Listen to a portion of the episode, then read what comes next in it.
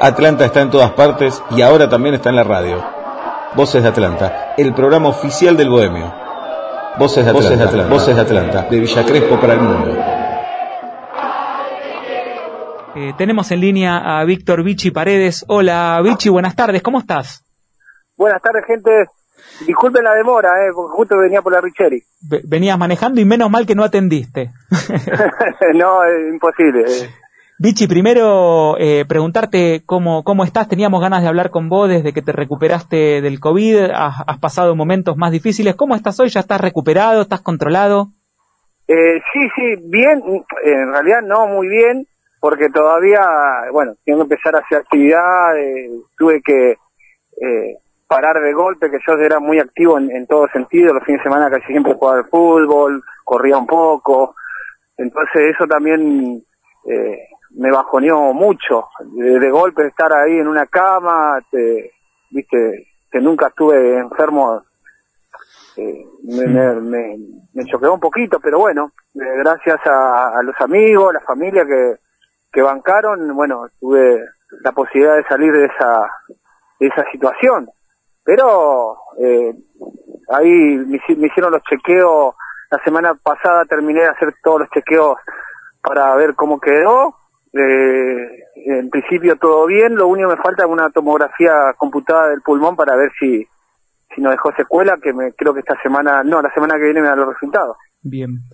Vichy, como decíamos recién, eh, mientras te esperábamos en, en, una presentación de tu, de tu paso, de tu recorrido tan, tan rico por, por el primer equipo de Atlanta, has pasado por todas las posiciones y ahora también reinventando tu carrera desde este lado, del otro lado de, la línea de Cal. Eh, llegaste al fútbol femenino. ¿Cómo fue esa llegada? ¿Con qué te encontraste? ¿Y en qué está hoy el equipo, el fútbol femenino de Atlanta? Y bueno, en principio, bueno, siempre eh, apoyé al fútbol femenino eh, así desde afuera.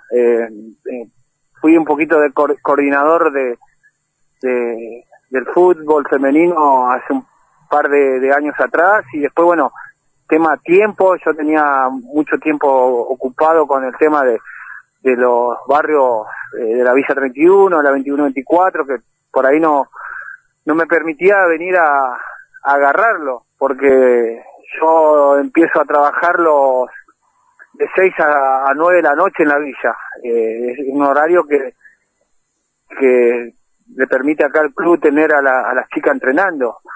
Pero bueno, traté de acomodarme, eh, la verdad que no pensé agarrar, eh, fue un combo de todo. Eh, me, insistieron tanto Walter, Mariano, Ariel, eh, la gente ahí que está ayudando al fútbol femenino me, me hablaron, lo pensé. Eh, después, bueno, traté de, de, acomodar mis tiempos y los días en, en los barrios. Hablé con, con mi jefe también para ver qué posibilidades había de que me den dos, dos días eh, obviamente que, me dijeron que sí al, instante y, y se acomodaron los horarios. Después empecé a arrancar acá, la verdad que nos encontramos con primero con un con un plantel desarmado porque no quedaron casi nada, eh, se fueron todas, todas las chicas, quedaron creo que tres o cuatro, empezamos las pruebas, eh, fue duro, aparte también está la pandemia, que tampoco te ayudaba mucho, y cuando empezamos a levantar, bueno, me, pasó lo que me pasó, caí internado, la recuperación, pero hoy, gracias a Dios, estamos, estamos bien, se entrenan tres veces por semana, eh, con todas las comodidades que, que eso implica y, bueno, el apoyo también del club, que eso, eso es muy importante. Así que, por suerte, también arrancó el campeonato, que eso también ayudó a que las chicas se motiven un poquito a, venir a entrenar y, y Armando, eh, como yo le dije eh, el otro día a un colega tuyo que se, está armando el plantel, se está armando el grupo, que, lo que más importa es eso, que se arme el grupo eh, y después, bueno, eh, tener un equipo competitivo, que estemos ahí peleándola y nada, por suerte se está armando. Tuvimos un par de refuerzo que, que nos, nos ayudó mucho y, y nada, hay que, hay que seguir laburando. Vichy, eh, tuviste que capacitarte de alguna manera especial para dirigir eh, fútbol femenino? Digamos, ¿es lo mismo? ¿Hay, hay que hacer alguna adaptación táctica por las diferentes características? Mira, eh, la parte técnica eh, es, es, lo básico, lo que uno fue aprendiendo durante toda su carrera. Eh, lo bueno que, a ver, no sé si lo bueno en general, pero lo que me ayudó a mí es que yo era muy curioso cuando jugaba al fútbol. Era por qué, por qué esto, por qué aquello. Escuchaba mucho la parte táctica, la técnica, escuchaba los movimientos, escuchaba todo. Y después era, era también eh, aprender, porque yo cuando arranqué a jugar en las inferiores le, pegaba con la derecha nada más. Y después ya cuando empecé a pisar reserva primera, ya era curioso de por qué le pegaba así. Aprendí, le empecé a pegar con la zurda y ahora le pego derecha y zurda tranquilamente. Entonces era muy curioso en ese sentido. Eh, y después, eh, yo hace muchos años que vengo laburando con las chicas en las villas. Mm, Entonces eso también me ayuda el trato, el trato diario de las chicas. Eh, obviamente es distinto, es distinto a tener un equipo de, de masculino que de femenino, y más a esta altura, en primera. ¿Por qué? Porque vos te encontrás con chicas que muchas trabajan, eh, muchas eh, no tienen la técnica y es arrancar de cero, empezar de vuelta, enseñarle, mucha paciencia, entender todos, todo lo que le pasa. Eh, y, bueno, yo creo que ahí también está el tema de armar el grupo, que ellas tengan confianza con nosotros. Nosotros tenemos la posibilidad de que ellas confíen plenamente nosotros en todo sentido. Eh, y acá tenés que tener, la verdad, tenés que tener eh, consideración todos, que por ahí están mal, eh, un poquito más sensibles que los hombres, eh, por ahí están en, los días femeninos, que también hay que entender, tenés que saber cómo trabajar esos días que ellos vienen a entrenar pero están mal y hay días que, bueno, tenés que decirle no entrenes, pero bueno, esas son charlas que la verdad que la confianza lleva a saber eso. Por eso a mí, a ver, no, no es que no me costó, obviamente que estás, por ahí te llega la desesperación de que vos le estás enseñando algo y no la casan de primera y decir, pero ¿por qué? Y claro, porque no se perfilan, porque no saben poner el pie, porque traban mal, tienen que enseñar a trabar, a saltar, un montón de cosas. Pero bueno, la idea también del club es de a poquito ir armando eh, lo que es la sub-17, la reserva, la sub-14, eh, y bueno, Dios quiera que eh, no muy lejano podamos armar unas inferiores, que eso sería lo ideal. Claro. hoy, digamos, todas las chicas que están compitiendo, Flor te saluda, disculpa, Vichy, eh, son directamente chicas que tienen sus trabajos y obviamente llegan cansadas a los entrenamientos, me imagino, y vos directamente estás formando jugadoras en realidad, no estás teniendo jugadoras ya formadas con un recorrido y, por eso creo que es tan importante las inferiores en Atlanta, ¿no? ¿Cuál es el trabajo que se está haciendo por, por ese tema? Exactamente, yo creo que ahí está, el, yo, ¿sabes por qué te, lo digo? Eh, porque yo tengo, mira, yo he tenido chicas en la Villa 31, estoy trabajando más de seis años, ¿no? Eh, y yo tengo chicas que empezaron conmigo, conmigo cuando tenían 10 años, ¿sí? Y se fueron formando, se fueron Ahora yo tengo una piba, se llama Fernanda, que yo la conozco de chica, eh, de la villa. Y ahora tiene 16 años y están jugando en la primera y todas las que me escuchan y ya lo vieron jugar, te, te puedo decir lo que juega esa piba. Pero ella viene arrastrando una enseñanza de chiquitita, es, viene mamando eso yo creo que ahí está el, meollo de la cosa, ¿entendés? Que todo, todo seamos un conjunto hoy por hoy. Las chicas de la escuelita de Villa Crespo, la de Fulsal, que nos demos una mano mutuamente eh, y que armemos ahí. Yo sé que es muy difícil, es muy difícil traer unas chiquitas a que vengan a entrenar acá en cancha de once cuando son chiquitas porque tienen que acompañar al papá, eh, el papá por ahí trabaja, eh, y ahí vos te das cuenta cómo es el fútbol también, ¿no? Eh, y cómo es eh, la parte de género. Porque a un chiquito lo puedes mandar a Villa Celina teniendo 13 años, 14, solo, ¿sí? El papá trabaja y el chico viene solo, se junta con unos amigos y viene. A una nena no lo puede dejar venir, ¿entendés? porque ya, ya está, ya está catalogado así, ¿entendés? Ya está, ya están, ya, ya es así, y más de noche, nosotros entrenamos de 7 a 9 de la noche. Eh, y las chicas que tengan que venir a entrenar, que son más chiquitas por ahí, que arranquen a las 4 de la tarde, a las 5, eh, tampoco pueden venir solas, porque son muy chiquitas. Imagínate que venga una, una nena de 10, 12 años sola, no se puede. Entonces es, es, es, muchas cosas lo que hay, hay que ir cambiando y viendo. Ojalá se pueda se pueda hacer eh, realidad eh, este eh, digamos este sueño, porque esto se están armando con muchos muchachos que trabajan en el club que tienen esa idea. Pero bueno, hay que hay que ir de a poquito. Yo creo que tenemos que tener un equipo de primera competitivo para que las más chiquitas se vayan contagiando. Exacto. Entonces, reserva y su 17. Y después de ahí arrancamos. Sí, y también lo importante igual del auge, ¿no? De hoy del fútbol en general, que el otro día, el viernes pasado estuvo Dani Lichi, una periodista que nos contaba que ella ahora va a estar transmitiendo los programas, eh, los, eh, perdón, los partidos de fútbol directamente desde los canales públicos y bueno, la importancia de los medios, la difusión y ahí obviamente el trabajo que después va a tener que hacer el club para seguir atrayendo gente, quizás darle herramientas para que puedan ir a los entrenamientos estos que comentás de noche. ¿Cómo ves esto de, de la transmisión pública? Que, logra, no, Eso, eso es buenísimo, y por eso te digo, nosotros tenemos que tener un equipo competitivo que podamos, ojalá ascender en principio, y si no, bueno, pegar un sustito ahí que estemos refilando eso, pero ya sabes que tener algo competitivo, que los medios, eso, se haga eco, y cuanto más, a ver, es como, a ver, ¿viste cuando eh, ahí están las Olimpiadas o qué sé yo, el Mundial de, de tenis, de básquet o de rugby? Más en las Olimpiadas, y vos ves que eh, un argentino de, tenis sale campeón, o, o las Leonas, termina el campeonato de, de las Olimpiadas y todas están con el, palito de hockey. Bueno, tenemos que aprovechar eso. ¿sí? Ese, ese empuje, ese, esa e, esa gana de que terminaron de ver algo y quieran hacer eso. A mí me pasaba cuando yo era chico. Yo cuando era chico veía, por, por decirte, no te voy a decir qué película, porque ya van a caer cuántos años tengo, pero... sabemos, bicho, igual, sabemos cuántos años tengo.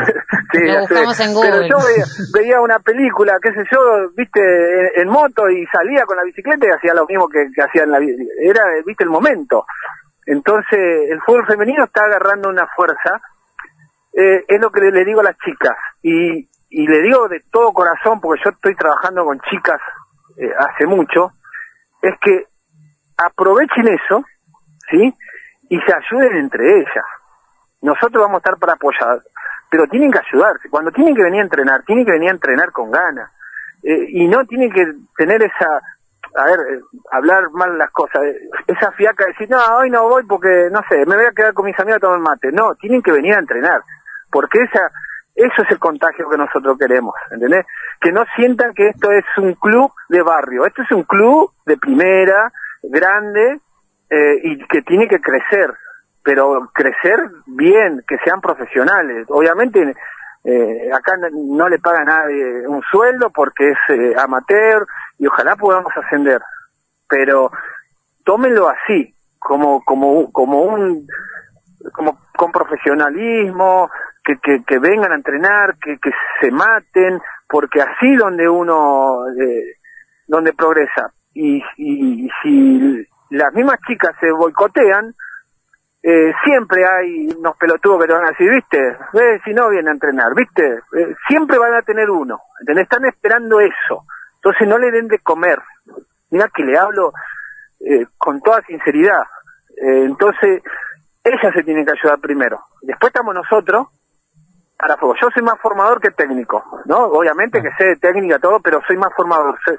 formo más las personas porque en los, en los trabajos que tuve, los viajes que tuve y, el trabajo donde estoy me, me, da la facilidad de eso, de, formar a los chicos, ¿sí? Entonces, eh, eh, estoy tratando de hacer eso acá también. ¿Cuesta? Más vale que cuesta, porque es algo nuevo, ¿sí? Pero si también ellas se boicotean, me va a costar más.